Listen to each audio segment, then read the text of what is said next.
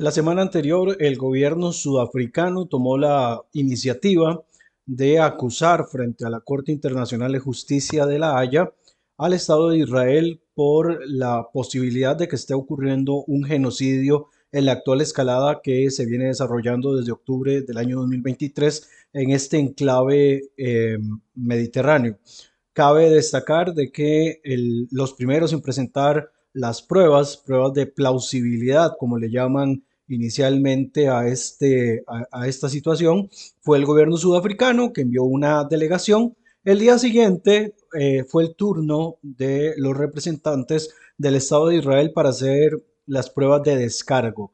Evidentemente, para poder llegar a una determinación si se está frente o no a una situación de genocidio, puede acarrear varios años, puede tomar varios tiempo y esto, por supuesto, hay que esperar para poder llegar a determinarlo. El día de hoy contamos con la presencia de la máster Silvia Araya, quien es experta en materia legal, quien nos va a desarrollar un poco más referente a esta exposición, tanto por parte de Sudáfrica como la contrarrespuesta de Israel, con la intención, por supuesto, de generar algún criterio sobre los elementos que puedan continuar. Quizás el factor más importante dentro de las medidas eh, solicitadas por el gobierno sudafricano es tratar de detener de una vez por todas la operación militar que Israel viene llevando a cabo contra la organización terrorista Hamas. Pero bueno, para esto tendremos que esperar varios días antes de que se tome una decisión, pero por el momento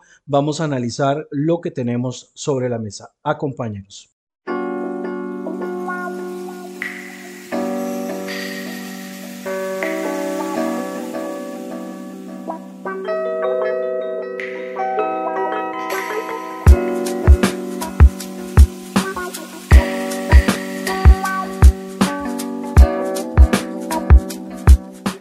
Vamos a tener la participación de la máster Silvia Araya, quien es experta en temas eh, legales. Ella es abogada, es docente también, por muchos años dio clases de Derecho Internacional y por eso quisimos esta semana poder citarla en este espacio para que nos para que conversemos un poco de, del tema que está sobre la mesa, ¿verdad? Que es esta situación de la acusación que hace el gobierno sudafricano con respecto a Israel en el, en el tema de la Corte Internacional de Justicia de La Haya, eh, acusándole de las posibilidades de que exista eh, alguna causa punible de genocidio que por supuesto puede tomar algunos años que se llegue a definir, pero por lo menos buscar algún tipo de, de salida inmediata como medidas preventorias y demás. Pero bueno, todo esto ahora en un rato Silvia nos lo va a explicar con más profundidad.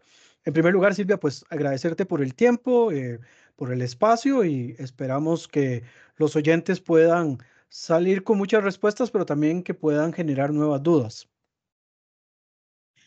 Muchas gracias por la invitación. Espero que toda la información que se pueda brindar el día de hoy sea de amplio provecho para todos ustedes.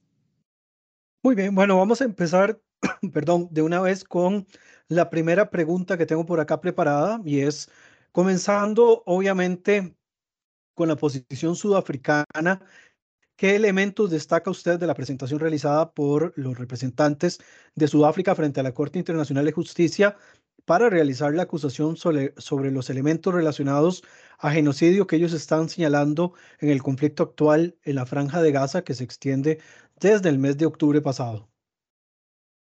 Perfecto. Brian, lo primero que sí me gustaría aclarar es que este proceso que estamos viendo actualmente es una medida cautelar y no, una, no un juzgamiento por el fondo. Esto quiere decir que por el momento no se va a entrar a determinar si hay genocidio o no. Únicamente se va a valorar prima facie, esto quiere decir únicamente si hay indicios suficientes para determinar si se amerita una medida cautelar para resguardar al pueblo palestino en la franja de Gaza frente a un posible genocidio. Esto quiere decir que eh, se concedió a las partes una audiencia. Primeramente se escuchó a Sudáfrica haciendo una exposición de los argumentos y una presentación de la prueba que ellos consideraran pertinente para la obtención de la medida. Y ellos lo que tienen son nueve pretensiones y no me voy a detener una por una, pero a grandes rasgos, ellos lo que están solicitando es que eh, se haga un cese al fuego inmediato con la suspensión de toda operación militar por parte de Israel en la franja de Gaza. Están solicitando además adoptar todas las medidas por parte de Israel para evitar un genocidio, no matar, no causar lesiones, no someter a destrucción o imponer medidas que eviten el nacimiento de cualquier persona palestina, prevenir la expulsión de sus hogares, acceso a alimento o ayuda humanitaria, evitar la destrucción de las pruebas sobre genocidio y abstenerse a complicar esta disputa en tribunales. Entonces se complica un poquito con este montón de pretensiones, son bastantes las que tiene que entrar a conocer la, la Corte y cabe destacar que dentro de la presentación que hace Sudáfrica, porque estamos hablando de dos etapas, una primera etapa que es escrita y una segunda etapa que es oral y que ya en este momento ambas etapas culminaron y estamos en espera de un fallo. Entonces, eh, dentro de la presentación de Sudáfrica en audiencia, se presentó prueba que este, podría eventualmente calificar o no calificar que exista una política pública de genocidio que es el requisito necesario en este estudio prima facie que se pretende hacer. Entonces, aquí lo que me interesa es que quede claro que no se va a determinar en este momento si hay un genocidio o no lo hay, sino es si el pueblo palestino requiere este, ayuda por parte de la Corte para evitar un posible genocidio. Eso se va a determinar en otro momento, ya más adelante, ya en la contienda legal por el fondo, por decirlo así. Por el momento solamente resguardar un eventual derecho. Ok, en, este punto hay elementos de lo que haya mencionado eh, Sudáfrica que hagan, digamos, a la Corte eh, pensar, digamos, como un argumento de peso para las medidas que ellos están solicitando. De hecho, creo que hay un término que se utiliza mucho que es el riesgo plausible de genocidio. Tal vez si nos explicas en qué consiste este riesgo plausible eh, de genocidio y, qué, digamos, de lo que presenta Sudáfrica eventualmente puede ser tomado en cuenta para tomar algún tipo de, medida cautelar por parte eh, de la Corte en este caso. Claro, para contestarte esto, tenemos primero que entender los presupuestos del otorgamiento de una medida cautelar. Son tres. Estamos hablando, y aquí me vas a disculpar, pero son latinazos y con eso trabajamos mucho los abogados. El primero sería el fumus boni iuris. Esto es una apariencia de buen derecho. El segundo es un periculum in mora, que se debe valorar, que es el peligro en la demora para la medida. Y el tercero es la ponderación de intereses en juego. Esto es el equilibrio del derecho para cada una de las partes.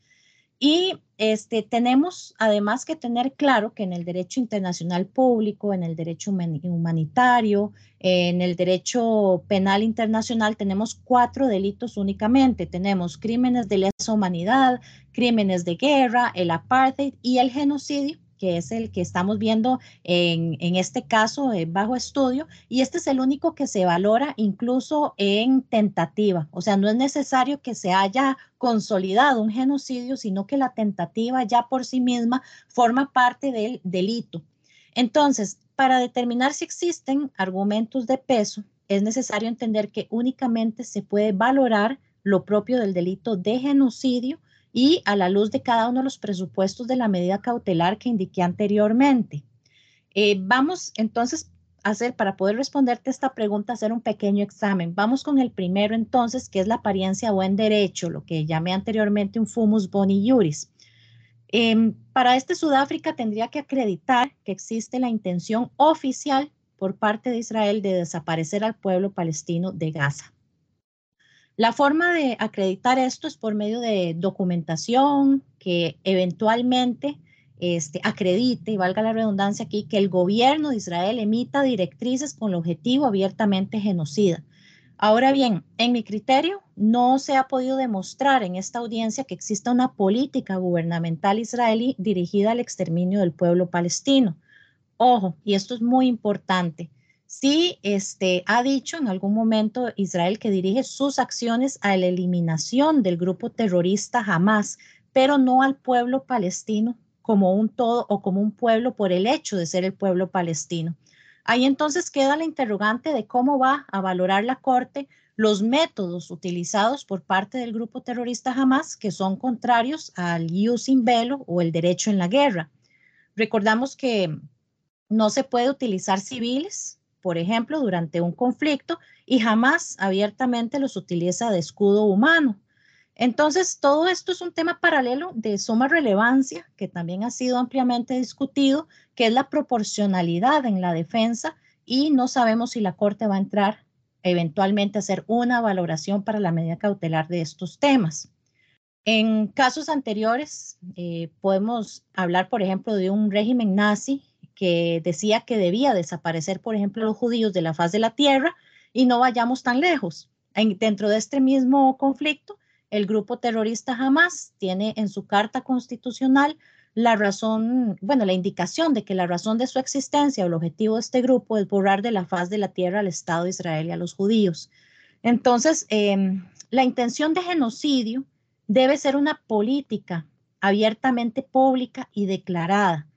Queda más bien un sinsabor eh, en este punto, al menos a mí personalmente, y viéndole desde un punto jurídico, de que en este caso Israel no se logró demostrar en la audiencia que exista una política pública abierta contraria a la existencia del pueblo palestino, pero por otro lado, quien ataca a Israel, que es Hamas, sí tiene una intención genocida en contra del pueblo judío y, el Estado de Israel. Entonces aquí me queda un sinsabor muy grande de que sea Israel realmente el que tenga que defenderse en la corte contra tal acusación cuando este, el grupo terrorista Hamas ni siquiera es parte de este, de este conflicto en la Corte Internacional en este momento. Bueno, este, volviendo entonces al punto de la apariencia de buen derecho, con sola que no se acredite la apariencia de buen derecho, la medida debería ser denegada en buena teoría. Esto es lo que sucede en, en todos los términos legales, en todos los procesos legales donde se solicita una medida. Entonces, aquí es importante este primer punto. Ya si este no se logra demostrar, no habría que hacer como un examen de los otros dos. Sin embargo, vamos a continuar. El segundo punto este, sería el perículo mora o el peligro en la demora, que era lo que me hablabas anteriormente también del riesgo del genocidio. Sudáfrica tendría que demostrar que si no se detienen los supuestos actos genocidas, habría un daño irreparable para la población. Ahora bien, este presupuesto tiene una valoración un poco más flexible porque habría que determinar si los palestinos pueden seguir sobrellevando la situación tal y cual ha venido sucediendo, pero únicamente si se determina que todo es orientado a su genocidio. Nuevamente volvemos como el primer punto. Como dije anteriormente, si tengo eh, al menos el pensamiento de que Sudáfrica no logró acreditar que exista una política pública de genocidio, pero la Corte eventualmente podría entrar a valorar tal situación actual y emitir también la recomendación que considere pertinente para evitar que se pudiera dar. El tercer punto de la ponderación de intereses que deben estudiar es la determinación del, choque del derecho de ambas partes. La propuesta de Sudáfrica, eh, al menos en las pretensiones, si vos vistes anteriormente que, hice un, resumen de qué era lo que ellos pretendían, el cese al fuego inminente, por ejemplo, esto equivaldría a, amarrar de manos al Estado de Israel y condenarlo prácticamente a su destrucción al no poder ejercer ninguna acción militar. En este caso, tenemos que recordar que el Estado de Israel sufrió una agresión el 7 de octubre del año pasado y que el derecho internacional indica que todo Estado que ha sufrido una agresión tiene derecho a defenderse y además a garantizar la seguridad de su Estado y los civiles, aun si es por la fuerza. Esto es lo que llamamos el jus ad bellum o el derecho a la guerra y es un derecho que tienen todos los estados. Esto se hace bajo los parámetros del derecho humanitario, se han establecido los convenios de Ginebra y sus protocolos adicionales, qué es lo que nos dice qué se puede y qué no se puede hacer en un conflicto armado. Específicamente el cuarto convenio vela por la protección de las personas civiles en los tiempos de guerra. Entonces no es posible determinar que un eventual choque de intereses producto de una agresión que produjo jamás Israel no pudiera defenderse, porque esto también eventualmente sería contrario al derecho internacional y al derecho a la guerra. Tengo un par de dudas que me surgen, que no sé si me las puedo responder. Evidentemente siempre va en torno a sus capacidades. La primera, que son muchas, por supuesto, pero obviamente como no es materia que veas eh, pues todo el tiempo, puede que quizás queden algunas lagunas. En primer lugar, dentro de este mismo contexto, em, he visto algunos analistas que dicen que Israel no tiene derecho a la legítima defensa porque técnicamente se le considera todavía una fuerza ocupante sobre Gaza, algo que evidentemente podríamos entrar a debatir si eso no es. Yo considero que no, pero no es mi perspectiva, sino la que puedes ver eh, desde, desde el punto de vista del derecho. Entonces, ¿existe o no, digamos, ese derecho a la legítima defensa en este caso? Y por el otro lado, dentro de lo que planteas, eh, me gustaría también entender dentro de la, de la cuestión de la defensa que Israel hace de su propia causa, qué elementos destacas de lo que expone propiamente la delegación. Tal vez con esas dos preguntas podríamos partir para ver si realmente existe ese, ese derecho de legítima defensa realmente o si por ser una fuerza ocupante, como mencionan algunos personajes, entre estos Francesca Albanese, que es muy reconocida en Naciones Unidas, eh, evidentemente Israel no podría o no tendría derecho a ese proceso de legítima defensa. Claro, vamos a ver, este, desde mi perspectiva, eh, no existe una ocupación de Gaza desde el año 2005. Estamos claros de que le fue entregada toda la franja a el pueblo palestino, que ellos tuvieron sus elecciones, eligieron a Hamas como gobierno en su momento. Y aquí hay algo también sumamente interesante que a mí me encanta siempre explicarlo, y es cuál es la conformación que debe tener un Estado. ¿Cómo es que la ONU reconoce un Estado? Porque hay personas que me dicen, es que, mira Silvia, es Israel el que no ha dejado que Palestina sea un Estado hasta el día de hoy, que solamente pueda ser observador en la ONU y que no le hayan dado, digamos, este carácter de sujeto del derecho internacional público. Y resulta que es que deben existir o al menos convergir varios requisitos para que haya un Estado. Uno de esos es la población, el territorio y tener un único gobierno.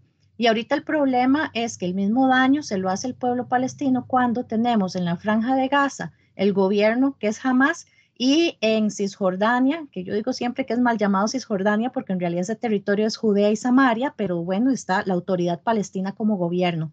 Entonces, en el momento que ellos quieren algún reconocimiento internacional como Estado, entran en pugna estos dos gobiernos para ese mismo territorio para esta misma población, lo cual ha causado severos problemas. No es, no es por una ocupación israelí, porque lo cierto es que Israel se retiró completamente y este, desde hace muchísimos años no existía, no solamente no existían militares israelíes, es que no podía haber ni siquiera un judío en Gaza porque no era permitida la entrada a personas judías y si eventualmente entraba alguno es sumamente peligroso, ¿verdad? Incluso peligrando su vida.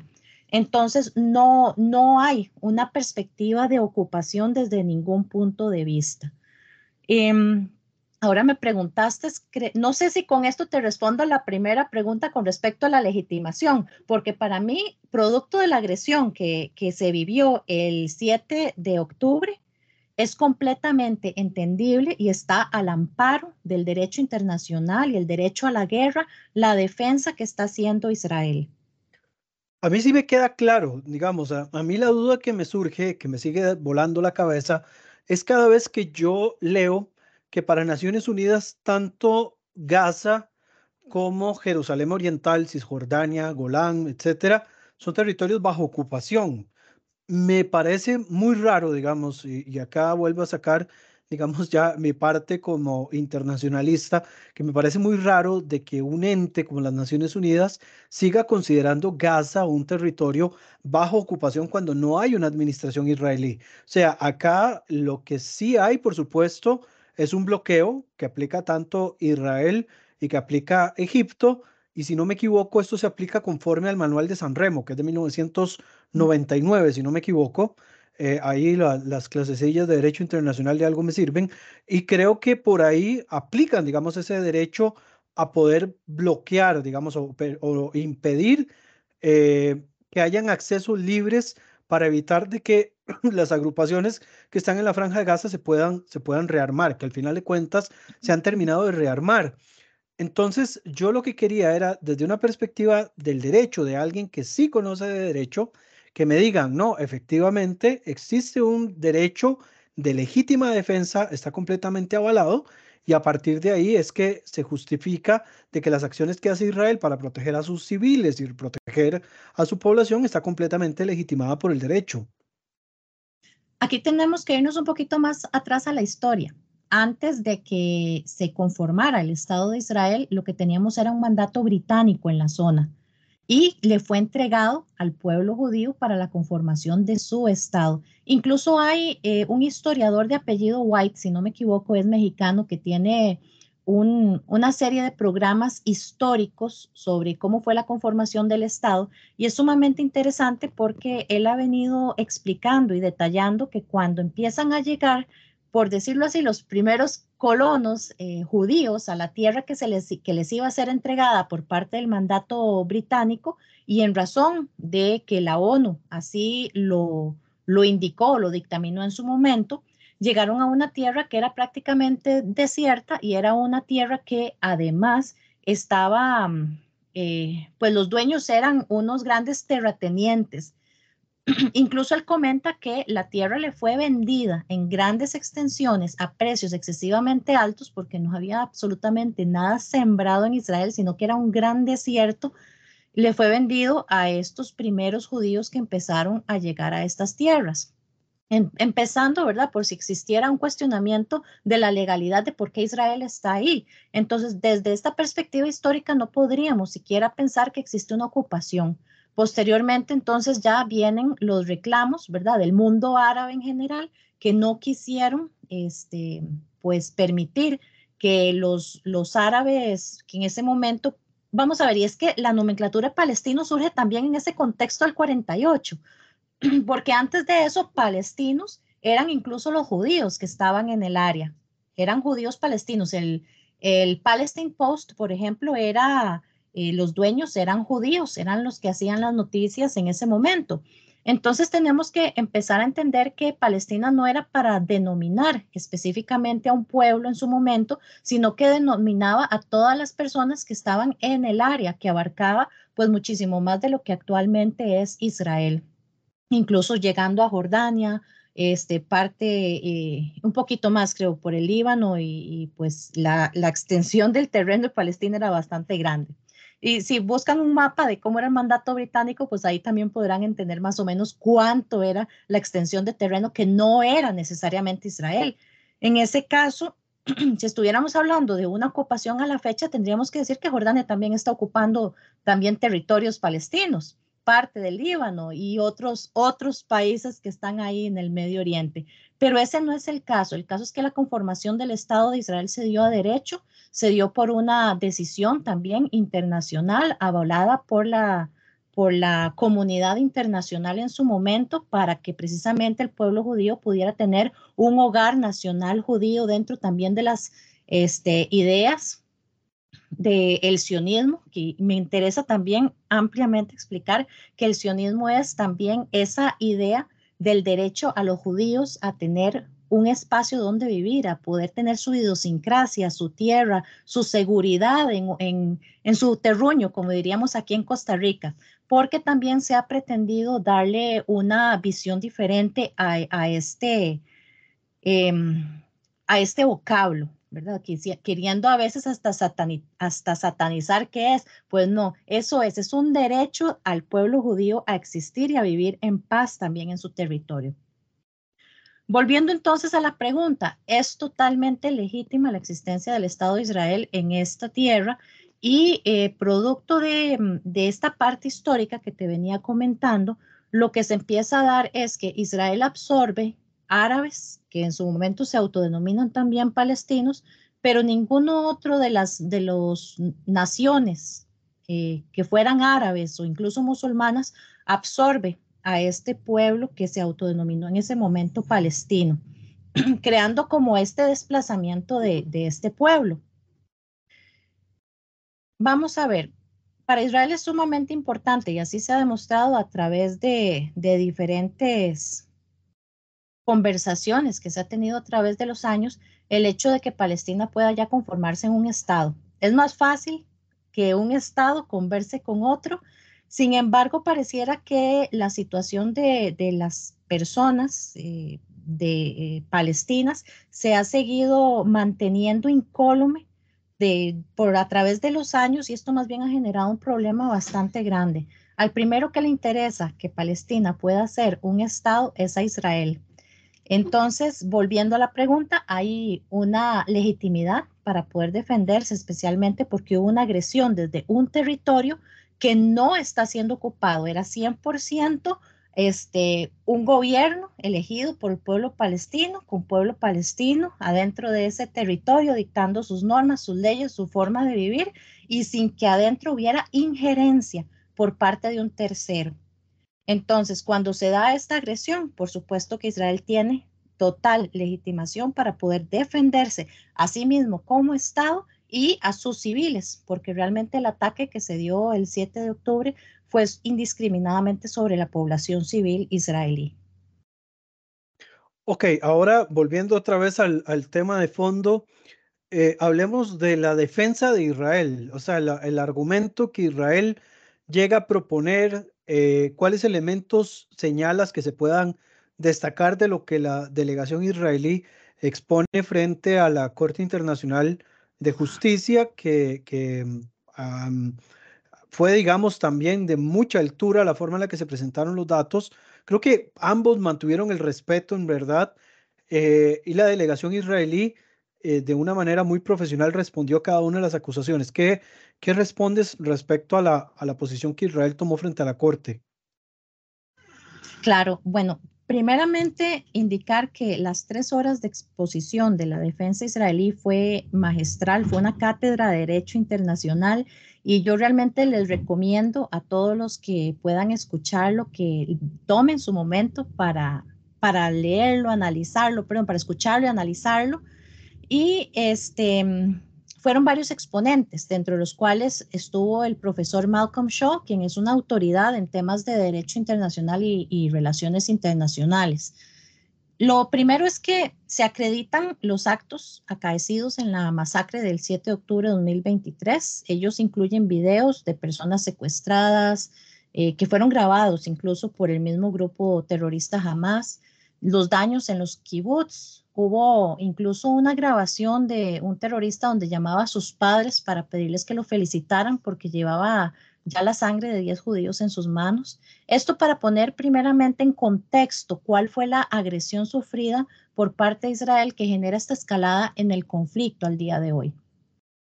Posteriormente hubo como un recordatorio que, que hizo el primer exponente de que el pueblo judío es un pueblo comprometido con la vida de todos los seres humanos, habiendo vivido no solo uno, sino varios genocidios, siendo el último el de la Alemania nazi. Y de ahí este, se señala al jurista Rafael Lemkin, que es precisamente quien viene a definirnos históricamente el concepto de genocidio. Es a partir de ese momento con él que se logra entender cuáles son los alcances y cuál es la conformación de eh, este delito internacional. Durante la audiencia también se entra a examinar cada uno de los supuestos para el otorgamiento de la medida cautelar. Se aportó toda la prueba de descargo. En el caso del, del profesor Shaw, se dedicó al primer supuesto. Recordemos que anteriormente dije que era la apariencia de buen derecho. Él indica que al momento eh, Sudáfrica no había siquiera acreditado una intención de genocidio. Él empieza a explicarlo y eh, además toca como una especie de línea de tiempo de las conversaciones entre Sudáfrica e Israel, quedando claro que Sudáfrica no agota los medios pacíficos de resolución de conflictos, siendo que ellos eh, enviaron una nota el 21 de diciembre del año pasado que fue respondida por Israel con una invitación a Sudáfrica a dialogar y buscar puntos de encuentro con respecto a la situación del conflicto. Y de ahí Sudáfrica no contesta, sino que simplemente plantea la medida cautelar el 29 de diciembre, o sea, tan solo ocho días después de haber enviado la nota a Israel y sin responder a lo que Israel le mandó a decir. Y estamos hablando de que es un pliego de más de 80 páginas. Entonces, esto no creo yo que sea algo que se pueda redactar eventualmente en, ocho días. Eh, realmente es para poder generar un proceso ante la, la, Corte Internacional de Justicia, pues realmente pareciera que es algo que ya se venía planteando desde antes. También Israel expuso situaciones como el envío de notas, y aquí lo voy a explicar porque esto es algo que se da precisamente dentro del conflicto ya en la vivencia, en el día a día, son como unas notas o le llamaríamos como un flyer previo al ataque de diferentes objetivos militares. Esto es como lanzar papelitos explicándole a la gente dónde van a ser los ataques. Este, Sudáfrica lo que expone eh, básicamente es que estas notas eh, para tratar de, apartar a las personas de sus hogares y todo es como parte de supuesto genocidio que se está haciendo. Sin embargo, Israel viene a exponer que es el grupo terrorista Hamas quien utiliza escuelas, hospitales, casas de civiles y otros para guardar municiones o ejercer ataques hacia suelo israelí. Ahora, aquí vamos de nuevo al derecho internacional. Si usted utiliza un lugar civil para guardar su armamento o para disparar de ahí o para reunirse a planear estrategia militar contra otro país, usted está convirtiendo ese lugar en un objetivo militar. Por eso entonces se habla de la validez en el derecho cuando Israel ataca un edificio, por ejemplo, de la ONU, desde donde hay una plataforma de cohetes que están lanzando constantemente hacia territorio israelí. Además de esto, eh, Israel ha permitido ingreso, ayuda humanitaria, ellos lo vienen explicando incluso ponen imágenes, en noticias. Eh, también se habló de la construcción de hospitales móviles para ayudar a la población civil palestina, ayudando también a los palestinos a transportarse por corredores humanitarios y los ha defendido incluso de los ataques de Hamas, ya que Hamas tiene esta costumbre de utilizar los civiles como escudo y posteriormente de forma mediática pretende atribuirle sus actos contra la población palestina a Israel. Entonces fue como muy importante esa explicación de cómo Israel, incluso el ejército, trata y procura proteger a los mismos civiles de las agresiones que comete el grupo terrorista Hamas contra, contra estos civiles palestinos, además de contra los, la, la milicia israelí. Finalmente, el hecho de que la agresión no la ha iniciado Israel eh, sería muy peligroso eventualmente solicitarle a Israel de poner las armas cuando el grupo terrorista jamás sigue atacando diariamente a Israel. A la fecha los ataques no han cesado. Entonces, no podemos pensar en la adopción de una medida desproporcional que eventualmente deje en indefensión a la parte que está siendo atacada, que no es otra que Israel, ya que los ataques no son solo físicos, hay desmoralización con publicación de videos de tortura de los rehenes. Y bueno, ojalá me equivocara yo, pero esta medida cautelar que incluso propone Sudáfrica pareciera incluso un intento de abrir un flanco de ataque a nivel legal con una acusación que lo que pretende es amarrar de manos al Estado de Israel para que no se pueda defender, ya que eso es lo que piden, que Israel del todo no pueda defenderse del grupo terrorista jamás, porque al final ellos también son palestinos. Entonces, por eso es que este tema es tan delicado, porque realmente con esta medida no se pretende, pareciera al menos, la protección del pueblo palestino, sino darle un respiro a Hamas para rearmarse y que pueda seguir atacando de forma impune. Al menos estas serían las acotaciones que, hace en la audiencia la delegación de Israel.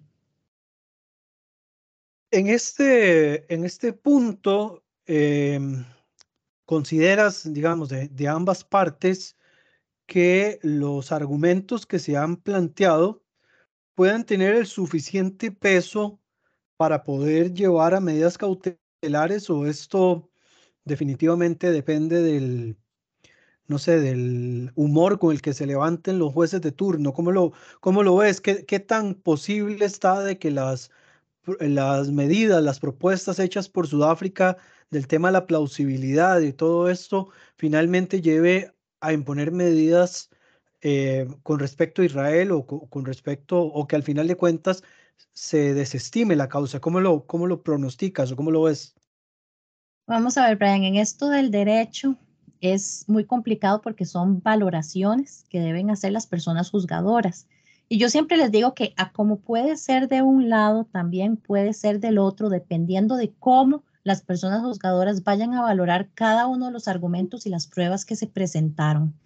Creo, al menos yo personalmente, que a nivel de argumentación, Israel lleva la batuta con la prueba, con documentos, y además ellos tienen por costumbre documentar todo y tienen un equipo legal muy fuerte, incluso dentro de la rama militar, que está constantemente asesorando qué se puede hacer y qué no durante el conflicto.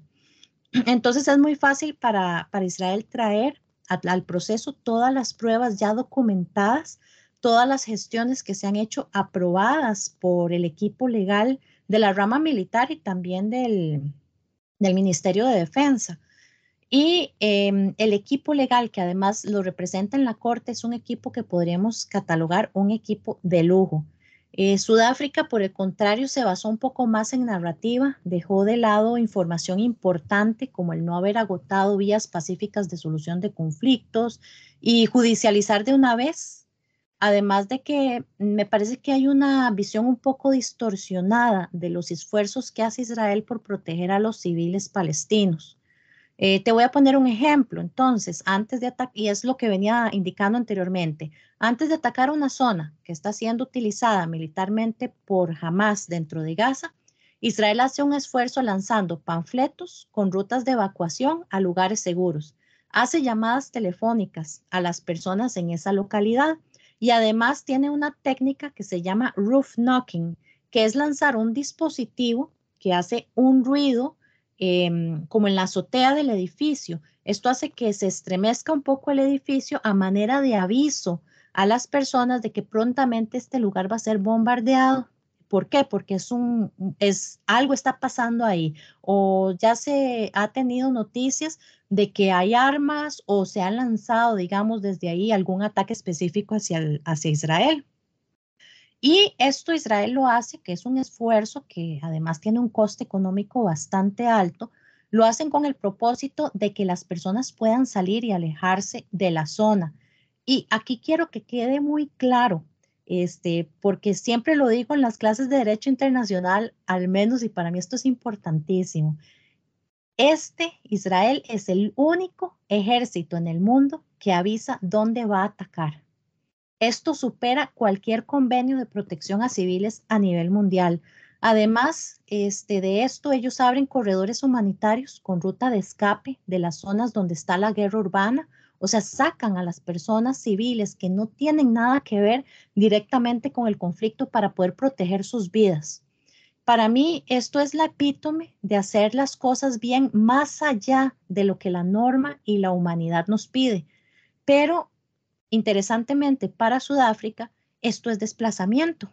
Entonces, cuando usted me dice, ¿de qué lado de la cama se van a levantar los jueces? No sabemos, porque vea que sobre la misma situación tenemos dos visiones totalmente diferentes. Ahora, vea qué interesante, si Israel no hiciera esto, morirían muchos más civiles.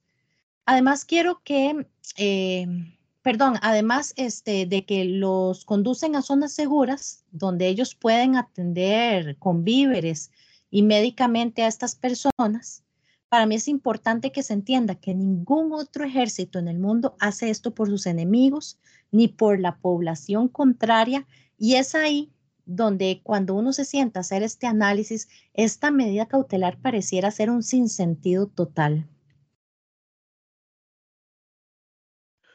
Ok, ahora, bien, la pregunta que obviamente le sigue a este, a este tema es que sigue en el proceso. O sea, ya me dijiste que eh, existen dos posiciones diferentes, que no podemos tener, digamos, una mm, visión clara de hacia dónde se van a levantar los jueces el día que vayan a, mm, tomar decisiones a, o a decir qué es lo que va a pasar pero hacia dónde, digamos, ahora qué, qué, qué sigue en el proceso, cuánto tiempo también va a haber que esperar para una, una respuesta. Sí sabemos que para que se llegue a determinar el, el tema de genocidio pueden llevar años, pero para imponer medidas cautelares o no, cuánto tiempo y, y cómo, o sea, cómo, cómo continúa este proceso que estamos esperando. Claro, el procedimiento está dictaminado en el capítulo tercero del Estatuto de la Corte Internacional de Justicia, que nos habla, ¿verdad?, de la fase escrita, de la fase oral, y siendo que este en particular es una medida cautelar, que lo que, lo que caracteriza a la medida es la extrema urgencia, por eso es que es tan rápido, tan expedito. Veamos que del 29 de diciembre se planteó por parte de Sudáfrica y al 12 de diciembre ya se finalizó la fase oral. Lo que queda precisamente dependiente es el fallo. Sin embargo, este, Brian, si usted ve la lectura del estatuto, no nos da plazos, pero por la naturaleza de la medida, esto siempre debe ser en extremo rápido. Eventualmente el fondo, como dijiste anteriormente, podría durar años. Eh, ahora bien, si lo ponemos en una balanza, ¿cuál sería la situación más favorable para la posición de Sudáfrica? Es casi una pregunta retórica, pero digamos, ¿qué, cuál sería el panorama más favorable para la posición de Sudáfrica y cuál, digamos, en este caso, para Israel, que es sobre quien está empezando las pruebas un poco más fuertes? ¿Cómo lo, cómo lo visualizas? O sea, ¿hacia dónde, digamos, podríamos decir? Es una victoria en la acusación de Sudáfrica y hasta dónde podríamos decir es una victoria en la defensa que Israel hace de su, de su operación. Bueno, pues evidentemente la victoria para cada una de las partes es para Sudáfrica que se acoja la totalidad de pretensiones y para Israel que se desestime y rechacen en su totalidad. Sin embargo, el fallo evidentemente va a contar con un análisis extensivo, incluso este, tenemos que pensar que cualquier juez podría eventualmente apartarse de la decisión de mayoría, teniendo que dictar las razones. El fallo tiene que ser ampliamente motivado sobre cada uno de los supuestos que indicamos anteriormente. Y en caso incluso de que se empate, es el presidente el que tiene la última palabra. Creo que mm, dentro del análisis siempre van a poder realizar cualquier recomendación que ellos consideren pertinente para salvaguardar los derechos que eventualmente ellos estimen que podrían estar siendo violentados, pero no pueden tampoco desaplicar las reglas del derecho a la guerra y la posibilidad de, del Estado de Israel a defenderse. Por lo que creo que eventualmente no podría darse un fallo que acoja las pretensiones en su totalidad, porque sería dejar eh, al, Estado de Israel en una completa indefensión ante los ataques que ha venido sufriendo por parte de Hamas. ¿Y esto por qué? Vamos a ver, un fallo eh, a favor en su totalidad de, de las pretensiones de Sudáfrica dejaría sin contenido el derecho de defensa de cualquier país ante un ataque como el sucedido el 7 de octubre pasado. Por otro lado, también tenemos que pensar que la Corte podría realizar recomendaciones dentro del conflicto y esto, según el estatuto, se comunica posteriormente al Consejo de Seguridad para que sean garantes de esta decisión judicial. Em, también es este, importante entender que cada Estado voluntariamente se somete a las reglas internacionales y a los tratados que ellos han suscrito. Entonces, en buena teoría, em, es un sistema de justicia imparcial que debe realizar un análisis amplio y objetivo.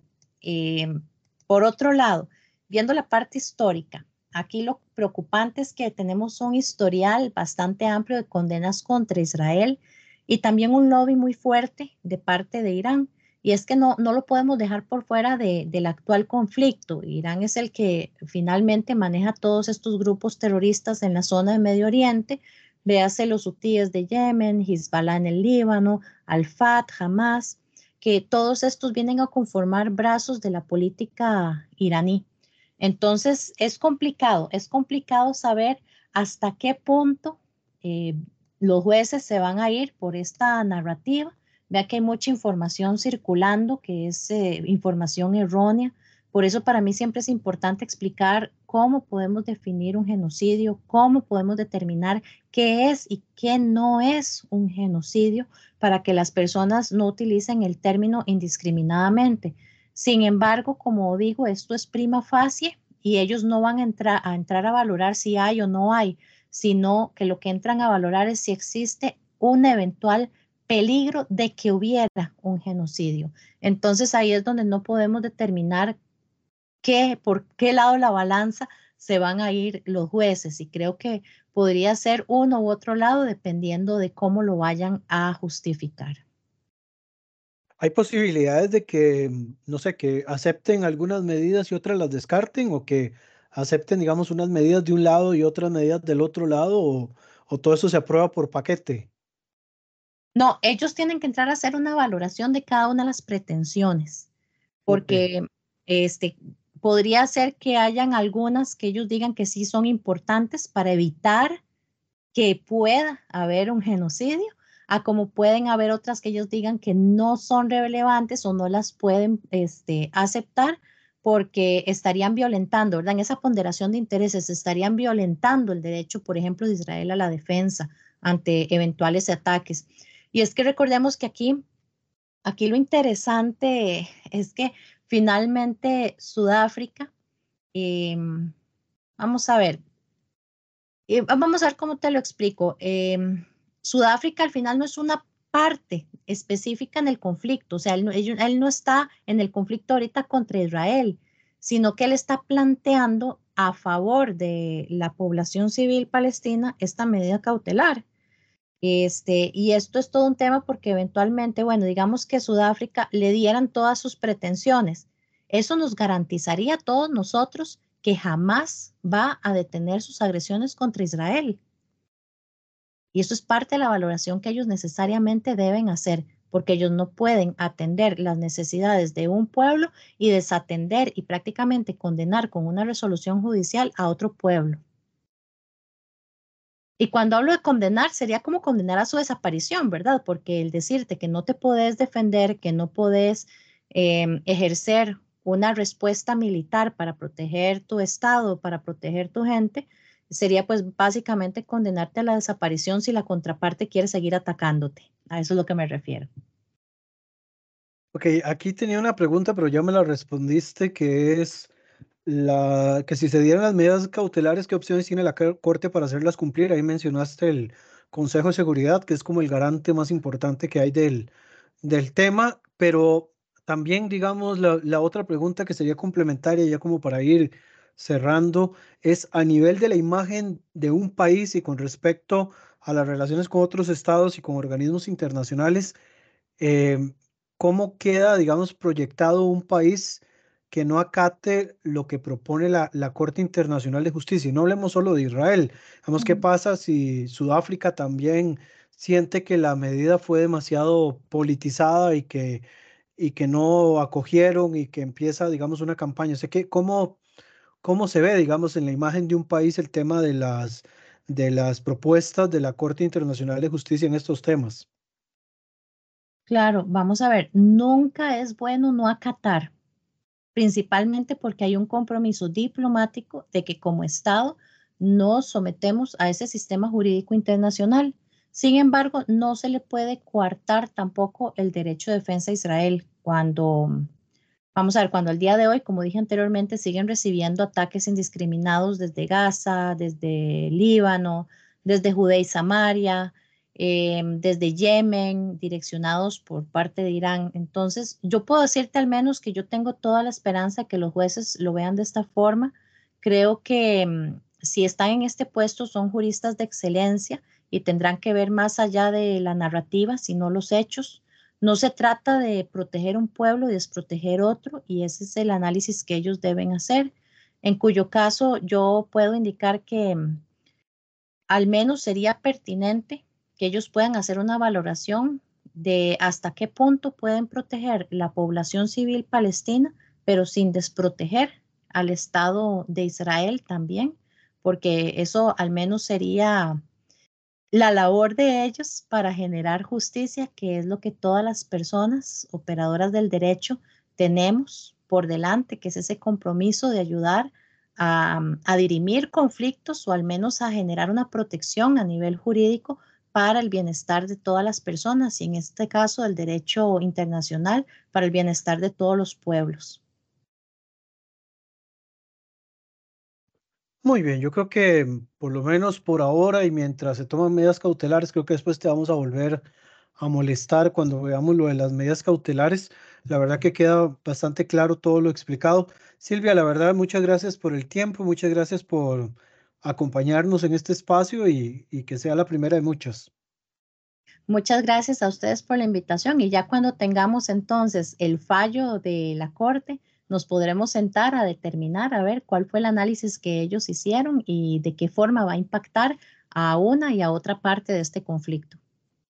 Buenísimo. Bueno, y a todos los que nos han escuchado en este podcast, tercero ya, no cuarto creo ya del, de este 2024, eh, no el tercero, sí, de hecho.